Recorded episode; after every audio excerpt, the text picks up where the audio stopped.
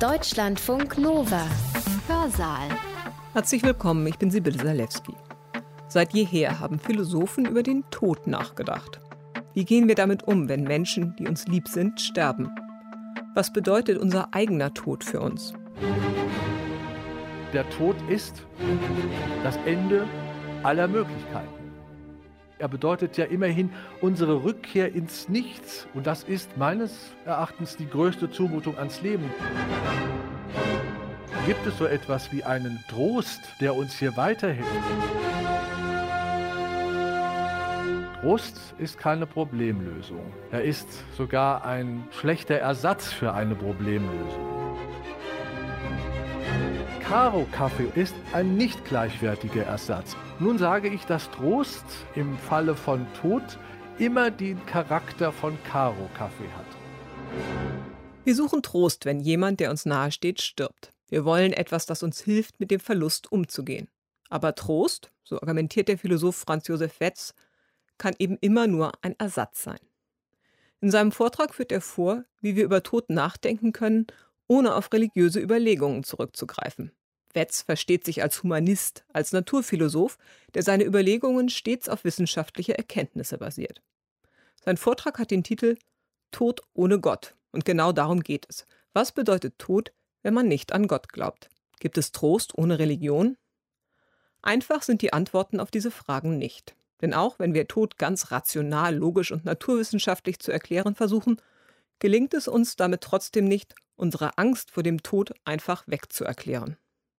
Franz Josef Wetz Vortrag basiert auf seinem gleichnamigen Buch Tod ohne Gott, eine Kultur des Abschieds. Er hat diesen Vortrag am 5. Mai 2020 online gehalten beim ersten virtuellen humanistischen Salon. Ausgerichtet haben diese Veranstaltung die Giordano Bruno Stiftung und der Düsseldorfer Aufklärungsdienst. Die meisten von uns feiern jährlich ihren Geburtstag. Warum eigentlich? Es ist bei uns eine selbstverständliche Konvention zwar, aber an sich ist es überhaupt nicht selbstverständlich. Denn den Geburtstag zu feiern ist ja nur dann sinnvoll, wenn es auch wünschenswert wäre, bald zu sterben. Mit jedem neuen Lebensjahr rücken wir ein Stück dem Tod näher. Wenn man es gut heißt, bald zu sterben, die vielbeklagte Kürze des Lebens für das Beste am Leben hält, dann kann man natürlich verstehen, dass Menschen diesen Tag feiern möchten. Wenn man also einer Meinung ist, die etwa der Wiener Satiriker Karl Kraus vertrat, als er sagte, das Leben ist eine Anstrengung, die einer besseren Sache würdig wäre. Wenn man eine solche Position vertritt, dann ist es wünschenswert, bald aus dem Leben zu scheiden und dann ist es schön, den Geburtstag jedes Jahr auch zu feiern, weil man dann dem Tod ein Stück näher gekommen ist. Ja, dann wäre es sogar vielleicht wünschenswert, erst gar nicht geboren zu werden. So wie es einmal Eugen Roth, auch ein bekannter Schriftsteller, formulierte, als er dichtete, ach, wie wäre alles gut, hätte Gott am sechsten Tag geruht. Er wäre nur kommen bis zum Affen, wir Menschen blieben unerschaffen. Und wären wir unerschaffen geblieben, so wäre es doch auch gar nicht schlimm für uns wie auch ein anderer berühmter Mann, der dieses Jahr auch Jubiläum feierte, Theodor Fontane, der einmal dichtete, Heute früh nach gut durchschlafener Nacht bin ich wieder aufgewacht und dann erzählt er in diesem Gedicht, was er alles an diesem Tag so macht, was er jeden Tag so macht. Und das ganze sehr lange Gedicht endet dann eben mit den Worten, aber täte ich von alledem nichts wissen, würde es mir fehlen, würde ich es vermissen? Sicherlich nicht. Und deswegen kann man doch, wenn man das Leben als mühsam, als anstrengend, als wirklich sehr aufwendig wahrnimmt, doch durchaus zu der Meinung kommen unter Umständen, dass es das Beste wäre, nicht geboren zu werden, wie die alten Griechen meinten, und das Zweitbeste bald wieder zu sterben. Und wer so denkt, der hat wirklich guten Grund, seinen Geburtstag zu feiern, weil er mit wieder ein Jahr dem Tod näher gerückt ist. Aber sicherlich werden die meisten von uns aus diesem Grunde nicht ihren Geburtstag feiern, was deshalb schon etwas rätselhaft nun ist. Wir finden es ja in der Regel nicht so toll, bald zu sterben. Wir sind vital und möchten eigentlich am Leben bleiben und finden schon die Vorboten des Todes nicht besonders attraktiv. Und die Vorboten des Todes, das ist eben das Altern. Richard Strauss hat in seiner Oper Der Rosenkavalier eine schöne Arie komponiert, in der ein, die Marschallin, so heißt die Figur, die diese Arie singt, eben zu verstehen gibt, sich über die Vergänglichkeit beklagt und sehr schön singt, die Zeit, sie ist ein sonderbar Ding. Wenn man so hinlebt, in den jungen Jahren könnte man sagen, ist sie rein gar nicht, man nimmt sie nicht wahr. Aber dann auf einmal, da spürt man nichts als sie. Sie ist um uns herum, sie ist in uns drin, in den Gesichtern fließt sie, in den Gesichtern rieselt sie, in den Schläfen taucht sie auf. Also das Altern frisst sich irgendwann wie brauner Rost durch unseren Körper durch, um auf der Körperoberfläche, auf der Hautoberfläche Falten zu werfen, die uns sozusagen mit der Vergänglichkeit konfrontieren. Das macht den Tod, das Altern zu etwas nicht Schönem und verdichtet die Frage, warum wir jetzt den Geburtstag denn dennoch feiern, der uns dem Tod näher bringt. Nun hat tatsächlich eine Geburtstagsfeier philosophisch betrachtet etwas mit dem Tod zu tun. Denn in letzter Beziehung wird ein Geburtstag gefeiert aus Freude darüber, dass es einen Menschen gibt. Und das heißt, noch gibt. Wäre es selbstverständlich zu existieren, würde ein Geburtstag vermutlich gar nicht gefeiert werden. Wir würden ihn nicht festlich begehen. So feiern wir aber diesen Tag, weil der Jubilar oder die Jubilarin überhaupt und noch existieren. Also eine Geburtstagsfeier bringt im Kern philosophisch gesehen die Freude zum Ausdruck, dass dieser Mensch überhaupt und noch immer unter uns weilt, obgleich er überhaupt nicht und schon nicht mehr existieren müsste. Eine Geburtstagsfeier ist ein Fest des Lebens vor dem Hintergrund des Todes. Wer dem Tod ins Auge blickt, der erkennt hier das Leben. Aber wer dem Leben ins Auge blickt, der muss nun eben halt auch den Tod erkennen, mit dem wir als bewusstes Leben fertig zu werden haben. Und wenn wir nun einen Blick auf unsere Gesellschaft werfen, dann fällt, fallen mir zwei Phänomene auf, die springen mir regelrecht ins Auge im Gespräch mit anderen.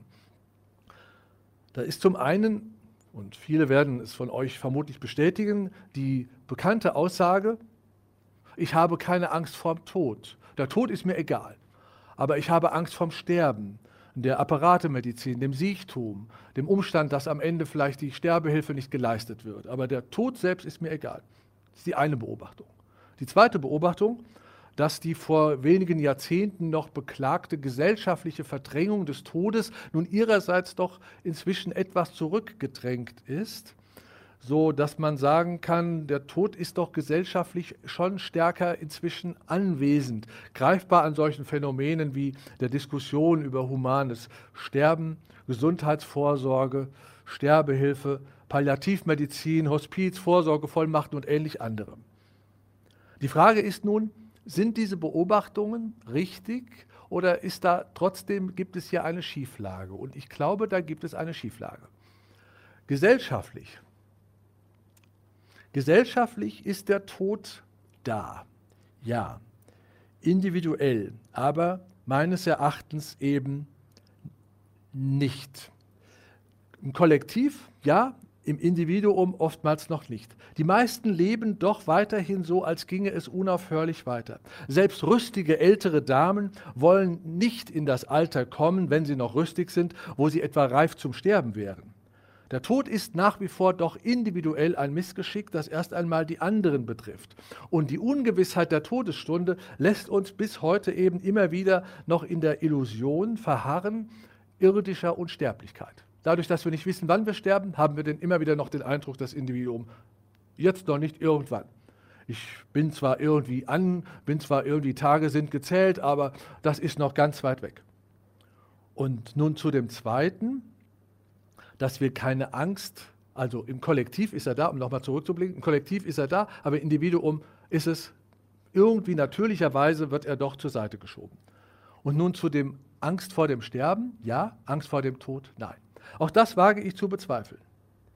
Wenn man nicht nur die Tage als gezählt empfindet, sondern wenn man sich als angezählt wahrnimmt, dann ist es sicherlich nicht so, dass einem der Tod gleichgültig ist. Ich finde, es gibt indirekte Bestätigungen dieser, dieser Wahrnehmung. Denken Sie, bei, denken Sie nur an ältere Menschen, wenn sie Vorsorgeuntersuchungen durchführen lassen. Wie erleichtert, wie glücklich je älter, je älter man ist, umso mehr wie erleichtert, wie glücklich die Menschen sind, wenn die Blutwerte okay sind, wenn alles, wenn das Blutbild stimmt, wenn alles in Ordnung ist.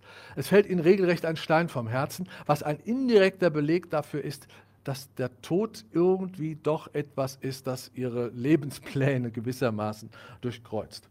Und wenn wir dann auch noch an die Sehnsucht nach Unsterblichkeit denken, die viele, die Milliarden Menschen aufbringen, ich würde ja sagen, die vornehmste Form der Todesangst ist die religiöse Hoffnung auf Unsterblichkeit.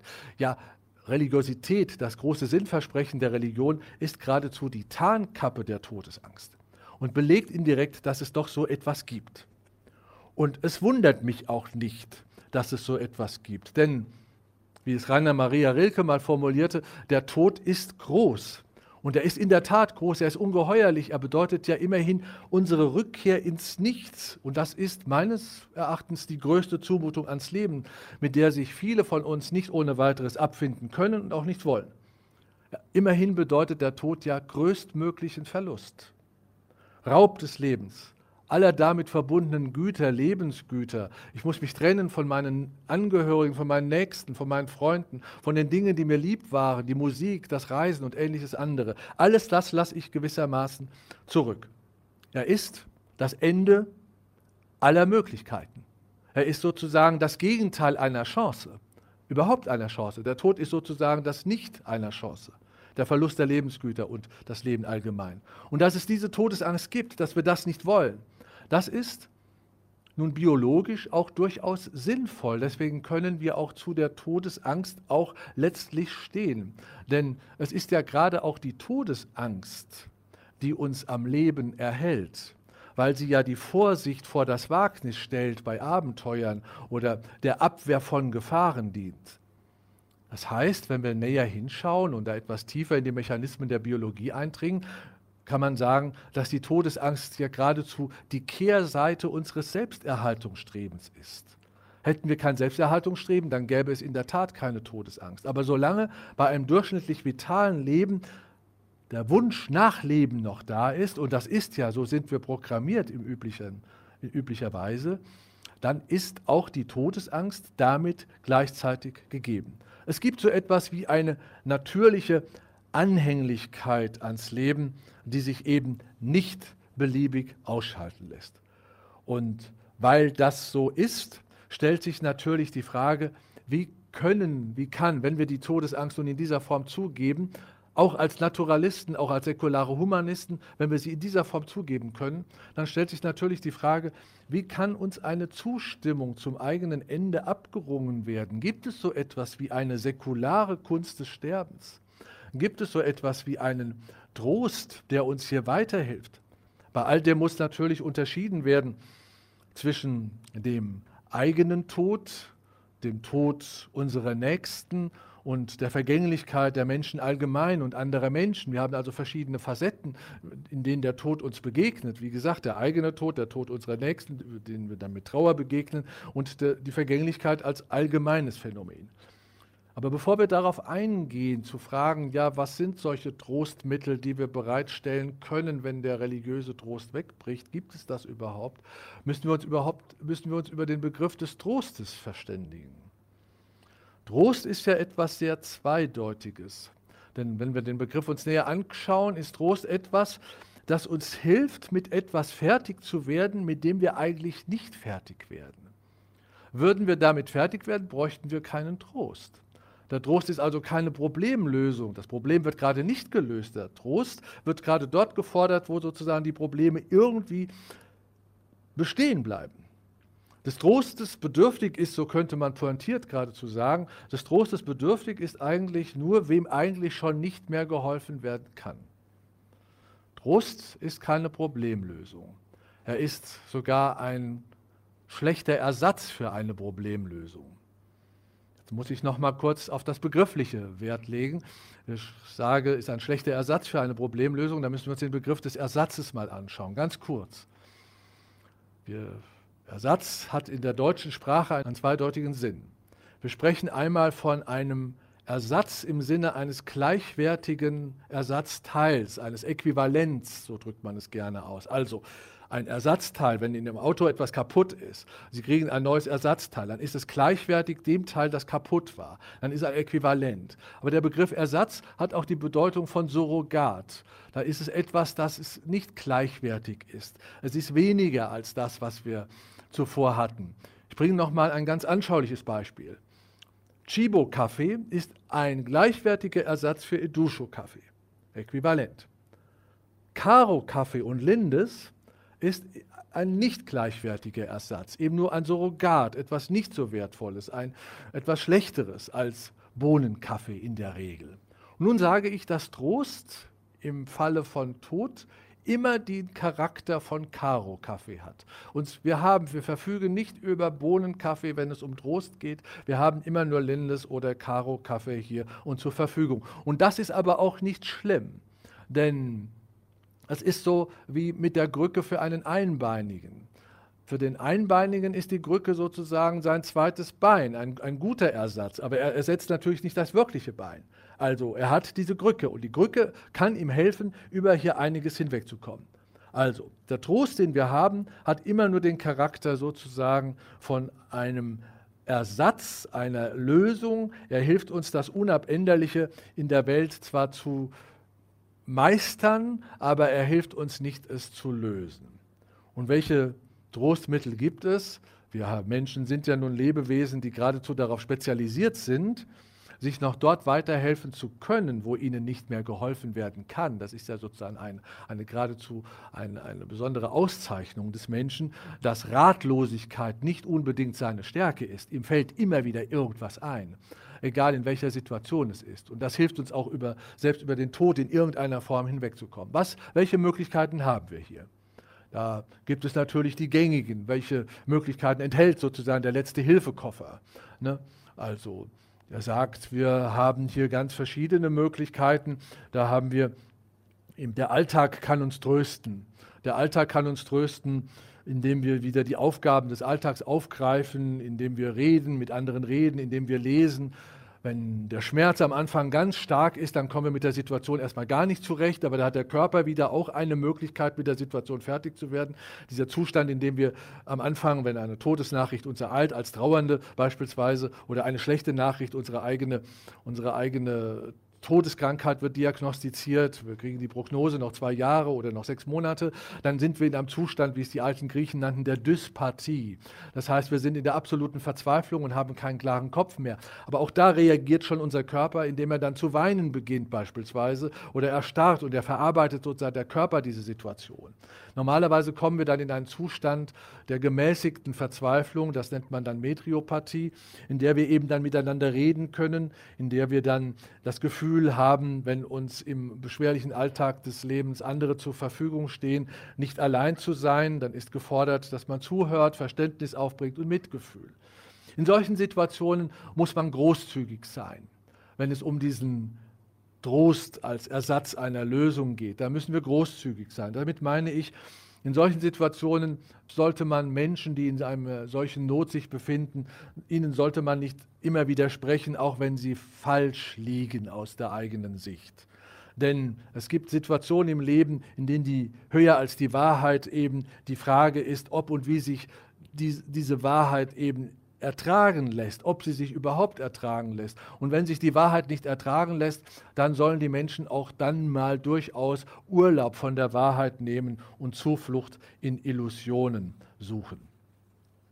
Nun hat die Philosophie ja auch einen großen Vorrat an tröstlichen Wahrheiten entwickelt wenn wir mal einen Blick auf die Philosophiegeschichte werfen, dann ist in der Zeit vom 5. Jahrhundert vor Christus bis 5. Jahrhundert nach Christus eine riesige Trostliteratur entwickelt worden. Ein Jahrtausend gibt es praktisch Trostliteratur. Im 5. Jahrhundert bricht diese gesamte Trostliteratur, die philosophische Trostliteratur zusammen, was damit zusammenhängt, dass eben das Christentum sich behauptet hat, die großen monotheistischen Religionen sich behaupten und sie den philosophischen Trost erst einmal in den Hintergrund drängen. Aber dieses Jahrtausend der Trostliteratur enthält nun doch eine ganze Menge schon. Und wenn wir uns diese Tröstungen der Philosophie allgemein anschauen, dann fällt eines besonders auf, auf das ich, Sie hier, auf das ich euch hier schon aufmerksam machen möchte. dass die Philosophie, diese tröstliche Philosophie des, dieses Jahrtausends, das gar nicht unbedingt Trost spenden möchte, sondern sie möchte das Problem, das sich hier nicht lösen lässt, in der Regel weg erklären. Sie möchte sagen, der Tod ist gar kein Problem. Sie möchte sozusagen mit rationalen Argumenten den Tod vernichten und kommt in dieser Beziehung, obwohl sie das gar nicht möchte, ganz in die Nähe religiöser Sinnversprechen. Denn solche rationalen Argumente, die zeigen wollen, dass der Tod kein Problem ist, sie haben eigentlich fast die gleiche Wertigkeit wie religiöse Sinnversprechen, die auch zeigen wollen, dass der Tod kein Problem ist. Tod, wo ist dein Sieg? Tod, wo ist dein Stachel? So hätte Epikur argumentieren können, so argumentiert Paulus. Also beide gehen in die gleiche Richtung, den Tod wegzuerklären. Sie wollen nicht trösten, sondern wollen ihn wegerklären.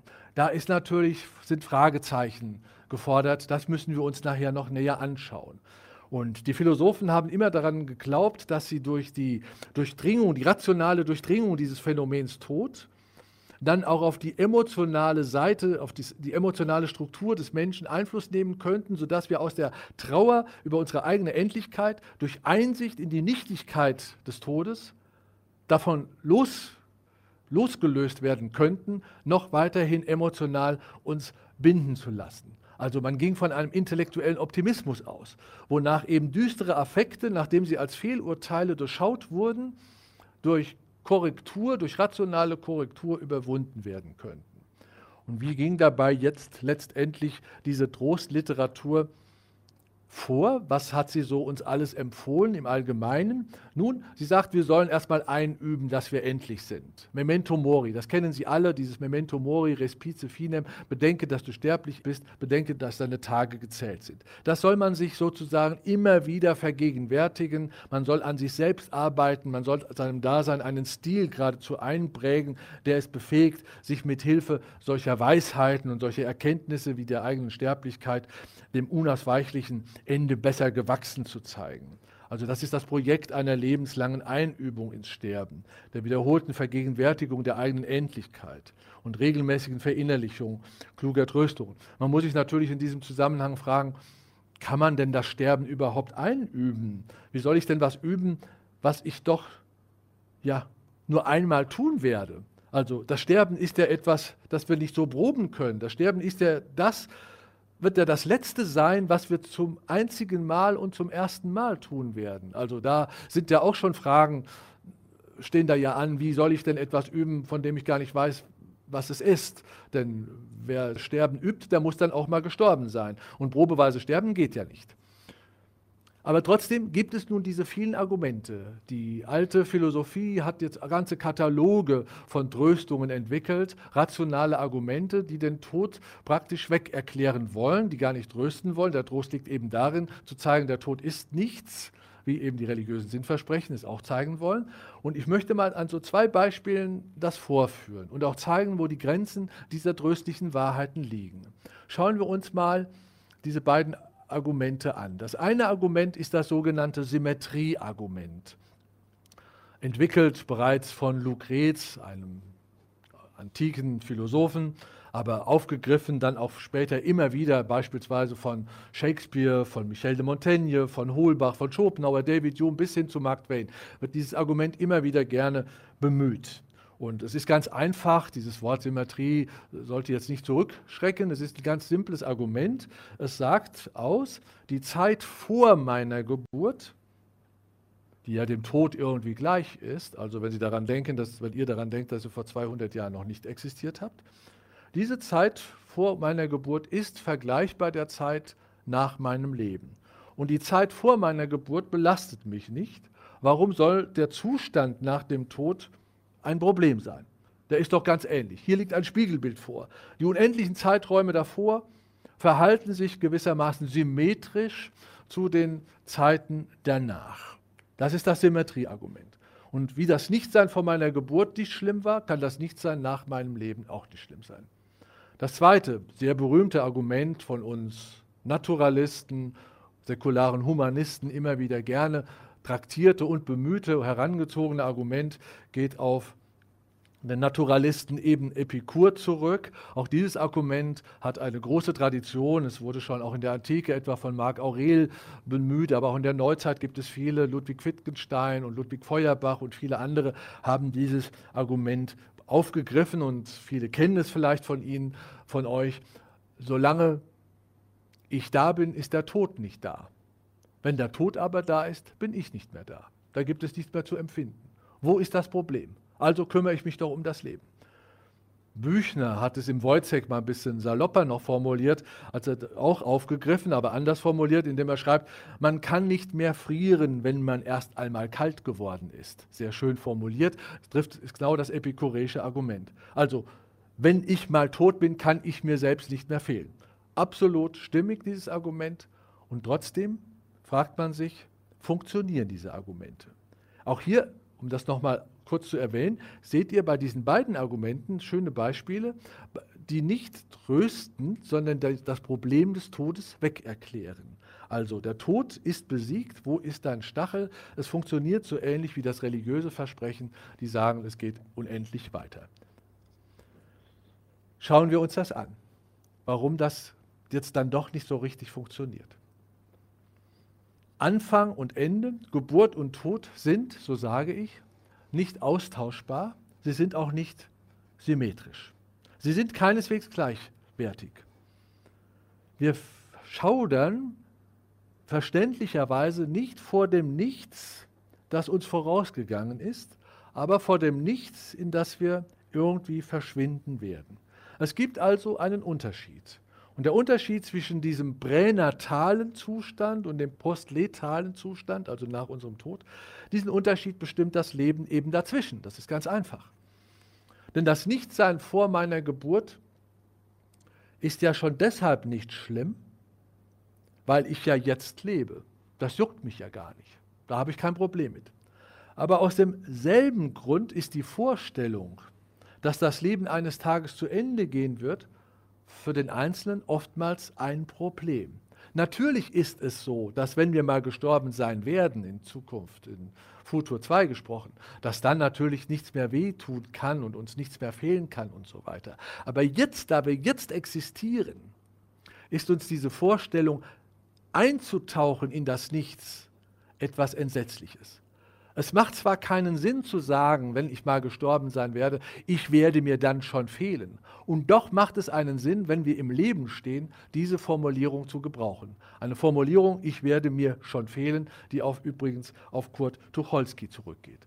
Und warum ist dieses Eintauchen, also nicht das Nichts ist das Problem, sondern das Eintauchen aus dem Leben ins Nichts ist das Problem. Und warum ist es das Problem? Weil, damit komme ich an den Anfang des Vortrags gewissermaßen zurück, weil der biologische Mechanismus der Selbsterhaltung bei durchschnittlicher Vitalität, der Verlust der Lebensgüter, die Angst vor dem letzten Moment, eben dem postletalen Nichts, also dieser Zeit, wenn ich gestorben sein werde, ein existenzielles Gewicht zuerkennt, das der Zeit vor unserer Geburt nicht anhaftet.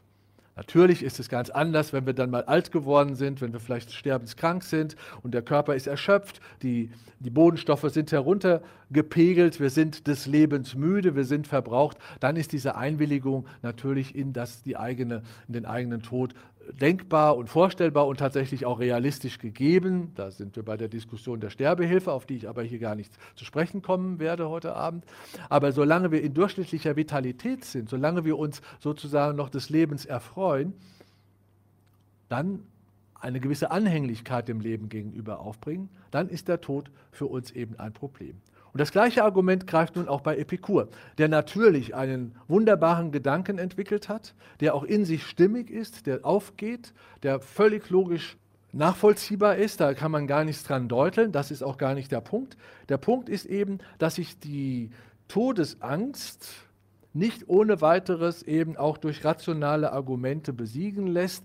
Der Kopf ist dann erhellt, aber die, das Herz, die Stimmung, das Gefühl, das limbische System, sage ich mal, das ist damit noch lange nicht beruhigt, weil der Tod dann auch noch als ein Übel empfunden wird, weil er mir das Leben nimmt, das ich noch gerne fortgeführt hätte, auch wenn ich weiß, ich kann es nicht ewig fortführen, aber dann doch wenigstens noch diese Woche oder noch dieses Jahr oder noch drei Jahre, immer feilscht man dann noch ein bisschen weiter daran herum. Das heißt nun im Ergebnis zunächst, in einem Zwischenergebnis. Den Tod, die Todesangst durch rationale Argumente wegerklären zu wollen, ist nicht zielführend. Da kommen wir nicht durch mit. Das ist zwar in sich stimmig, das ist Seminarliteratur, das ist so etwas für Belletristik, für gebildete Menschen, die mitten im Leben stehen und bei einem Glas Rotwein abends unter der Leselampe sie mal über die Endlichkeit nachdenken wollen, aber es ist nichts für Menschen, die angezählt sind. Aber diese, diese Weisheiten haben trotzdem einen Sinn. Sie können das Problem nicht weg erklären, sie können aber mithelfen, uns zu trösten. Es ist tröstlich. Damit ist das Problem nicht weg erklärt, es ist nicht gelöst, aber es tröstet uns. Es hilft uns, mit etwas fertig zu werden, mit dem wir eigentlich gar nicht fertig werden. Aber auch das wieder nur dann, wenn wir über eine Grundhaltung verfügen, die diesen Weisheiten entspricht. Es nützt nichts, diese Weisheiten, da gibt es wie gesagt ganze Kataloge von solchen Weisheiten, sie einfach nur zu lesen zwischendrin, man muss sie sich verinnerlichen und auch das genügt noch nicht, sondern der gesamte Lebensentwurf muss diesen Weisheiten entsprechen. Wir brauchen eine diesen Weisheiten angemessene Grundhaltung. Und wie könnte diese Grundhaltung aussehen? Da kann man sich vielerlei vorstellen. Ich wähle sozusagen eine Idee unter der Überschrift kosmischer Bescheidenheit. Wer die Erde, unser kleiner Eigenplanet, von einer fernen Galaxie aus betrachtet, der wird ja automatisch des geringen Platzes gewahr, den wir Menschen im Weltraum einnehmen und der kurzen Zeit, die wir darin verweilen. Wir sind räumlich marginal und zeitlich sind wir ephemer. Der Kosmos offenbart gewissermaßen unsere Unwichtigkeit, unsere Unerheblichkeit, Nichtigkeit.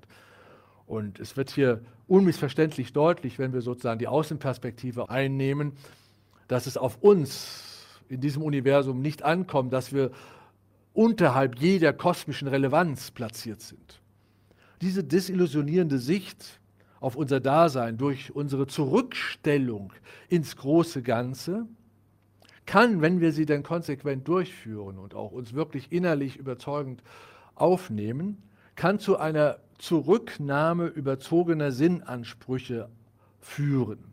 Dass es auf uns nicht ankommt, dass auch dass die Idee der Unsterblichkeit es gibt so viele Gründe, warum das keinen Sinn macht. Da gehe ich jetzt in dem Moment gar nicht drauf ein, da würde ich den ganzen Vortrag dafür verbrauchen. Aber es ist schon an sich schon, doch man muss doch die Anmaßung sehen, die Unverschämtheit, die in dieser Idee steckt, ne? dass unseretwegen eines kleinen, eines kleinen Gattungchens die Naturgesetze aufgehoben werden sollen, die sonst gelten, dass alles zugrunde geht um einen herum, aber wir eben nicht. Wie anmaßend, wie überheblich das doch klingt. Aber lassen wir das auf sich beruhen, sondern gehen eben davon aus, dass wenn ich mich in das große Ganze zurücknehme und dann meine eigene Hinfälligkeit, Gebrechlichkeit und Unerheblichkeit anerkenne und meine Eitelkeit dann zurückschraube, und so aus diesem Bewusstsein heraus lebe, aus dieser Grundhaltung, dann können diese tröstlichen Argumente, die die Philosophiegeschichte entwickelt hat, auch wirklich jetzt existenziell wirksam werden. Sie können zur Lebenshilfe werden, sie können zum Letzte-Hilfe-Koffer werden. Aber sie setzen eben diese, diese Grundhaltung voraus. Dann kann die epikureische Erkenntnis greifen, dann kann das Symmetrieargument greifen und viele andere Argumente auch. Diese maßvollen Tröstungen. Okay, dann hätten wir es ja geschafft. Nein, haben wir nicht. Warum nicht? Es gibt noch immer das Selbsterhaltungsstreben. Wir haben nun das alles verstanden. Uns ist klar, wir sind unerheblich, wir sind nicht so wichtig, wir müssen deshalb jetzt nicht pessimistisch sein, wir sind eben nicht so viel mehr als andere Lebewesen und andere Lebewesen sind auch großartig, also können wir uns auch als großartig ansehen, ist alles in Ordnung. Wir stellen uns ins große Ganze zurück. Wir haben diese vielen Weisheiten verinnerlicht, die die Philosophiegeschichte und, die, und überhaupt die Kulturgeschichte entwickelt hat. Das leben wir auch und aus dieser Überzeugung heraus leben wir. Und trotzdem können wir uns noch immer nicht so richtig mit dem Tod anfreunden, wenn wir noch vital sind. Weil, da gibt es jetzt wieder ein naturalistisch-biologisches Argument, jetzt kommt wieder dieses Argument, weil natürlich das Selbsterhaltungsstreben das ist ja noch immer nicht besiegt oder das ist ja immer noch da. Der Lebenswille sozusagen, der wird ja durch das tief eingeprägte Bewusstsein eigener Geringfügigkeit nicht ausgeschaltet. So, und solange dieses Selbsterhaltungsstreben in Kraft bleibt, ist die Todesangst nicht vollständig besiegt. Und sie wird sich auch nicht vollständig besiegen lassen, sondern das Letzte, was wir überhaupt hier erreichen können, ist aus meiner Sicht eine Balance eine Balance zwischen dieser verständigen Selbstentsagung, dieser Lebensentsagung, also dieses Bewusstsein der eigenen Geringfügigkeit, das leben wir, das ist sozusagen die eine Seite, der eine Pol, dem aber auf der anderen Seite eine entschlossene Selbstbehauptung, eine Lebensbejahung, ein Selbsterhaltungsstreben entgegensteht. Und die beide stehen immer in einem Konflikt miteinander und lassen sich bestenfalls in eine Balance bringen, in ein Gleichgewicht aber sie sind nie zu Ende. Der Kampf zwischen diesen beiden Mächten äh, ist nie zu Ende. Die erstrebte Ausgewogenheit ist immer sozusagen gefährdet, sie ist brüchig und steht immer wieder neu in Frage. Das ist im Grunde gar nicht schlimm, wenn es uns denn hilft, mit der Endlichkeit zurechtzukommen, ohne daran zu zerbrechen. Was heißt das? Nicht daran zu zerbrechen, diese Balance leben. Das heißt, wir dürfen in dieser Frage, wie mit dem Tod fertig zu werden, mit der Todesangst, nicht darauf hoffen, dass es hier glatte Lösungen gibt. Hier gibt es in letzter Beziehung eben nur Arrangements. Hier müssen wir improvisieren, hier müssen wir Kompromisse eingehen, was alles aber gar nicht schlimm ist. Es ist ein Irrtum zu glauben, dass es im Leben immer darauf ankommt, mit allem fertig zu werden. Das ist Unsinn. Es kommt eher darauf an, genau herauszubekommen, wie man mit etwas nicht fertig wird. Mit den meisten werden wir sowieso nicht fertig im Leben, wenn wir ganz ehrlich sind. Aber worauf es deshalb dann ankommt, ist herauszufinden, wie wir mit dem, womit wir nicht fertig werden, fertig werden können. Und wenn man auf heitere Weise oder auf melancholische, schwermütige Weise, auf gelassene Weise, nicht mit der eigenen Endlichkeit und Vergänglichkeit, mit der auch unserer Nächsten und so weiter zu vorübergehend fertig wird, dann kann dies schon ein Anzeichen für maßvolle Humanität, für gelungene Menschlichkeit sein. Es wird sich also nicht ganz lösen lassen. Nun kommt in der Frage, was uns da alles helfen kann. Ich habe mein Buch wurde ja schon mal hingewiesen und mache ich mal etwas selber Werbung dafür. Dieser Katalog der vielen Tröstungen, den habe ich in diesem Buch dann auch dargestellt, dieser maßvollen Tröstungen. Und in diesem Katalog dieser maßvollen Tröstungen ist ein Trostphänomen enthalten, was ich besonders ja, berührend und interessant und schön finde, muss ich sagen. Und was ich sogar gerne unter die Überschrift Wahrheit des Todes stelle. Worum geht's? Namhafte Philosophen im 20. Jahrhundert etwa Martin Heidegger, haben das menschliche Dasein als Sorge definiert. Um zu, dahin zu kommen, was ich sagen möchte, muss ich kurz dahin ausholen. Menschliches Dasein ist Sorge. Das Leben ist Sorge. Was er nun, Martin Heidegger, ein großer Philosoph des 20. Jahrhunderts, auch ein umstrittener und zweifelhafter Philosoph, aber das interessiert jetzt an dieser Stelle nicht, was er eben als menschliches Dasein definierte und ganz erhaben ausformuliert hat, hat dann jemand, hat ein anderer berühmter Mensch, nämlich ein Sänger mal ganz banal eben auf den Nenner gebracht in einem berühmten Lied, das Sie alle kennen, nämlich Jürgen von der Lippe und den Begriff Guten Morgen, liebe Sorgen, seid ihr auch schon wieder da. Also das da menschliche Dasein ist Sorge. Wenn das menschliche Dasein Sorge ist, dann liegt so ein existenzieller Trost doch darin, dass der Tod dann das Ende all dieser Sorgen ist, dass der Tod so etwas wie Sorglosigkeit ist. Darin liegt etwas Tröstliches. Auf die Frage, was ist das Leben, kann man antworten, Sorge. Was ist der Tod? Da könnte man sagen, eben kein Grund mehr zur Sorge. Diese Erkenntnis, ich habe mich vor Jahren mal mit Grabsprüchen beschäftigt, vor vielen Jahren, noch bevor ich dieses Buch verfasste, bin ich dann auf einen Grabspruch, einen römischen Grabspruch gestoßen, der nur aus Abkürzungen bestand. NF, F, NSNC, also nur die Abkürzung. Das war bei den alten Römern so verbreitet, dass man sich mit diesen Initialen zufrieden gab. Mich hat damals sehr interessiert, was es bedeutet. Und ein Altphilologe konnte mir dann weiterhelfen, weil er das recherchierte und dann herausbekam, es heißt so viel wie non fui, fui non sum non curo. Und wenn wir das übersetzen, dann haben wir hier eine ganz moderne Deutung eines Trostes. Non sum heißt und gibt eigentlich eine sehr säkulare Perspektive auf das Leben. Non sum heißt, ich bin nicht. Non fui, ich bin nicht gewesen, sorry. Non, dann kommt fui, ich bin. Non sum, ich bin nicht mehr. Und non coro, jetzt das Interessante, ich sorge mich nicht mehr. Wenn man es etwas poetischer definieren könnte, könnte man das ganze Leben so zusammenfassen. vor meiner Zeit, zu meiner Zeit, nach meiner Zeit Sorglosigkeit. Nun haben wir bisher uns mit dem Tod beschäftigt, wie er uns existenziell heimsucht, mit der Frage, wie wir damit fertig werden können. Aber der Tod, der Begriff des Toten ist ein zweideutiger Begriff und es gibt noch eine zweite Dimension, die bewältigt werden muss, wenn wir uns mit dem Tod auseinandersetzen. Es gibt nicht nur die Trauer und es gibt nicht nur die eigene Sterblichkeit, sondern das, was am Ende da ist, was wir hinterlassen, sind ja dann nicht nur Testamente und Erinnerungen, sondern wir hinterlassen dann natürlich auch und sonstigen Krimskrams wie Häuser und was weiß ich, wie und an, Musikanlagen, sondern was wir vor allem auch hinterlassen, ist ein Leichnam. Der muss nun auch bewirtschaftet werden. Und der Begriff des Toten in der deutschen Sprache ist etwas zutiefst Zweideutiges. Unsere Sprache trägt dem sehr Rechnung.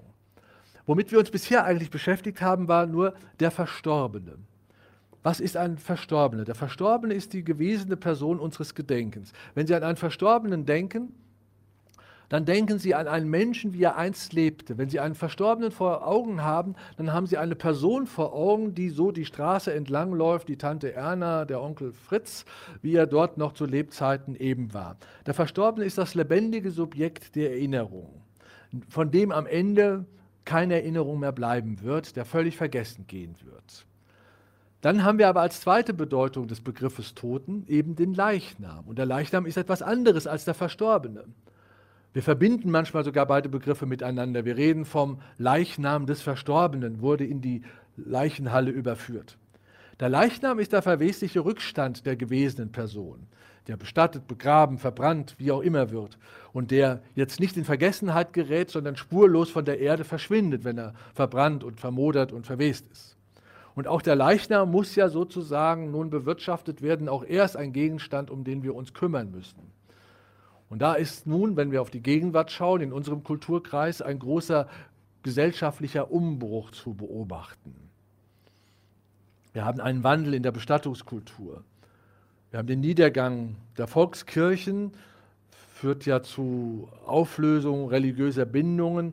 Gerade der kirchliche Einfluss auf die Organisation von Begräbnissen ist extrem rückläufig in Nord und Ost, noch viel mehr als im Süden und im Westen. Die Zahl der Menschen wächst, die sich von religiösen Bestattungsritualen abkehren und um neue Abschiedszeremonien zu kreieren. Es ist der Geistliche verlässt die Bühne, der säkulare Trauerredner ist da, der wichtigste Mann inzwischen bei einer Bestattung ist ja gar nicht mehr der Pfarrer, sondern das ist der Bestattungsunternehmer, der so ein rundum sorglos Paket dann liefert, der sozusagen so eine postmortale Selbsterfüllung dem Toten, dem, dem noch Lebenden, aber dann über den Tod hinaus eben ermöglicht. Also wir können uns sozusagen postmortal noch selbst verwirklichen, indem wir zu Lebzeiten festlegen, wie wir denn bestattet werden wollen. Da ist alles Mögliche mittlerweile drin. Auch ein Feld für säkulare Humanisten, für säkulare GBSler, für, äh, für, für Naturalisten der heutigen Kultur, der heutigen Zeit. Inzwischen gibt es mehr als 30 Bestattungsarten. Viele davon sind in Deutschland nicht erlaubt. Äh, Sie wissen, dass wir ja nicht die Privatisierung der der Asche ist nicht erlaubt, das in anderen Ländern ist es möglich. Es gibt auch Länder, in denen dann ähm, die Fußballfans über den, über, über dem Rasen ihrer, ihrer heim, heimischen äh, Fußballplätze ähm, ausgestreut werden können. Das gibt es bei uns natürlich so auch eben nicht. Aber wir haben schon so das Recht auf Selbstbestimmung ist schon auch da und wir können, da ist eine, wie gesagt, da ist allerlei inzwischen im Umbruch, da wird auch viel passieren ähm, in den nächsten Jahren.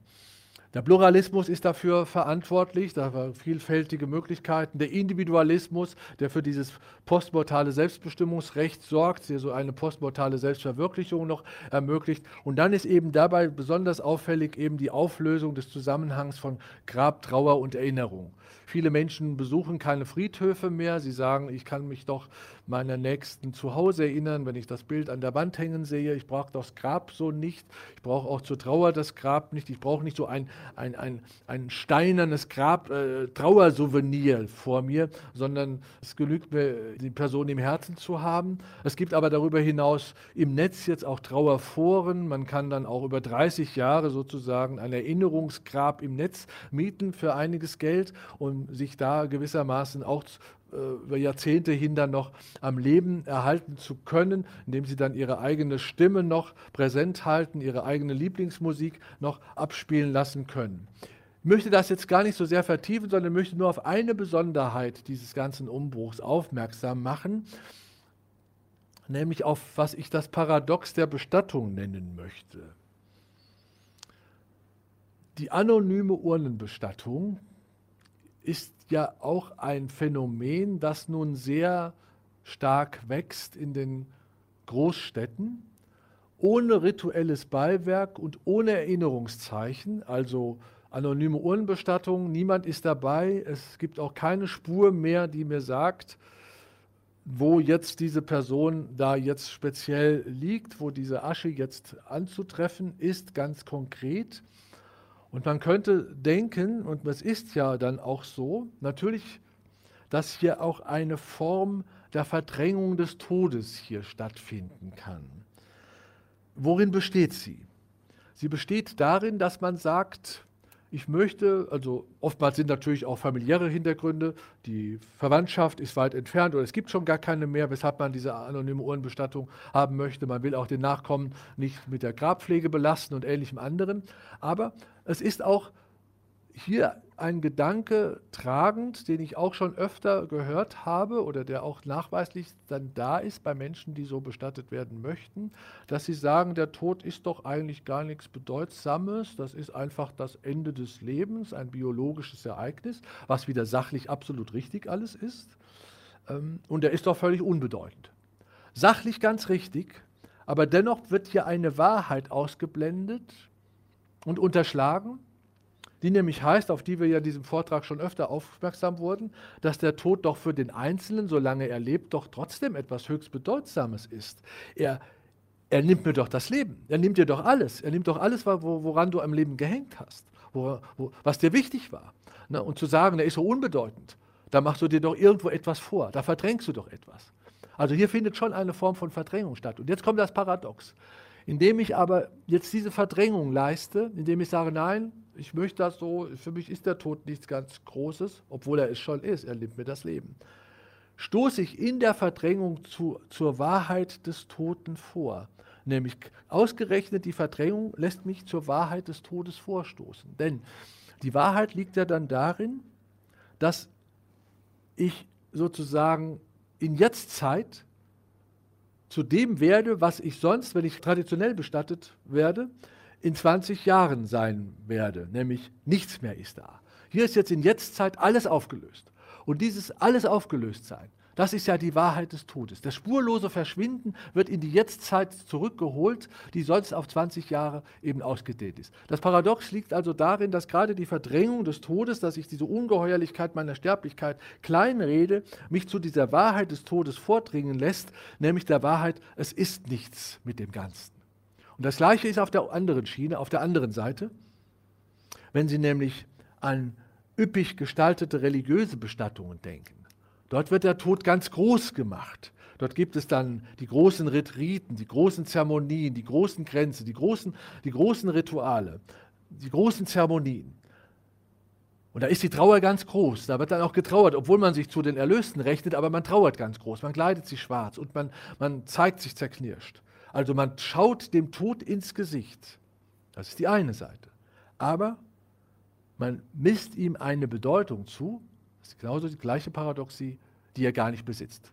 Also die einen schauen ihm ins Gesicht, geben ihm eine Bedeutung, die er nicht hat, die anderen schauen ihm nicht ins Gesicht und geben ihm eine Bedeutung, die er letztendlich hat.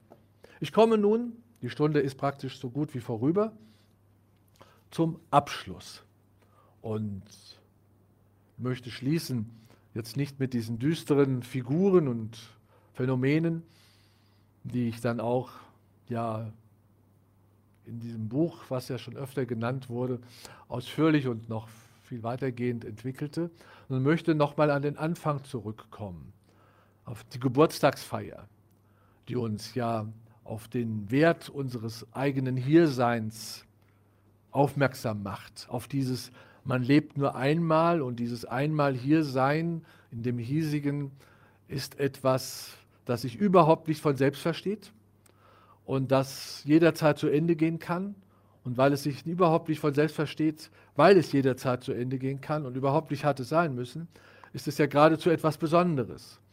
Und wir haben in dieser Besonderheit, die uns das Leben dann schenkt, nicht nur können wir nicht nur hieraus den Auftrag herauslesen, unter Umständen Kurskorrekturen am bisherigen Leben vorzunehmen, weil wir ja nur dieses eine Leben haben, dieses Carpe Diem, dieses Pflücke den Tag oder wie es die Jugendgeneration heute formuliert, YOLO, you live only once, man lebt nur einmal, so drückt es heute die Jugendkultur aus. Nein, dieses einmalige Leben kann uns, soll uns nicht nur auf uns selbst aufmerksam machen und uns unser Dasein nun ganz hektisch und ganz akribisch verwirklichen lassen, sondern es soll und kann uns auch auf diese Besonderheit der Welt und des Lebens aufmerksam machen. Es kann uns das Staunen lehren vor dem, wo wir hier sind. Wir oft leben auf den ausgetretenen Wegen der Gewohnheit so gedankenlos dahin und bekommen gar nicht mit, wo wir hier eigentlich sind. Wir staunen gar nicht darüber. Wir sind ja irgendwann tauchen wir aus diesem Nichts irgendwie auf, sind für einige Jahrzehnte hier und verschwinden wieder, ohne jemals darüber nachgedacht zu haben, wo wir hier eigentlich sind und was das Ganze hier ist. Dieses Staunen das ist eine besondere, eine einzigartige Chance, die nur wir Menschen besitzen. Nur begrenzt, nur befristet. Und wir nutzen sie oft viel zu wenig, weil wir verschlungen werden und aufgezehrt von den Alltagsproblemen, den Nöten des Lebens. Aber wenn wir denn mal die Gelegenheit bekommen, sozusagen aufs Leben zu schauen, auf die Natur um uns herum und auf den gestirnten Himmel über uns, die nun einfach da sind, dann können wir staunen. Und dieses Staunen haben zwei bedeutende Autoren, finde ich, sehr treffend in Worte gefasst. Der eine ist wieder Theodor Fontane, von dem wir schon mal hörten.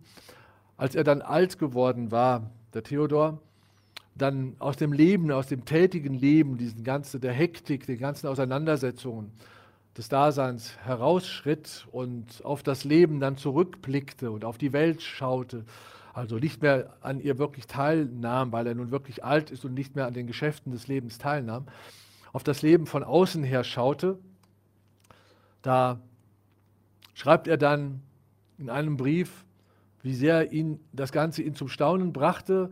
Und äh, der ganze Brief endet dann eben mit dieser schönen Formulierung, das Ganze, und er meint das Leben und die Welt insgesamt, das Ganze ist eine sonderbare Geschichte. Das finde ich eine wunderbare Formulierung zur, zum Staunen über das Leben. Das Ganze, dieses Hiersein, das Selbstsein, dass, dass dort Welt ist, dort dort Dinge sind, dass da Berge gibt, dass da Gestirne gibt, das alles ist eine sonderbare Geschichte. Und der zweite, der das auch sehr schön formulierte, das ist Thomas Mann in den Buddenbrocks. Dort werden ja mehrere Generationen vorgeführt der Aufstieg und Fall einer Geschichte und zu der ersten Generation gehört der Johann Buddenbrock. Und der Johann Buddenbrock, der nun ähnlich wie Theodor Fontane, das ist jetzt ja eine literarische Figur, von ihm schreibt nun Thomas Mann, dass er auch am Ende seiner Tage, wo er nun steinalt ist, immer wieder so durch die Gegend wanderte und durch die Wälder ging und dann heißt es da, und auf das Leben zurückblickt und auf die, das eigene Leben, das gesellschaftliche Leben, das Universum.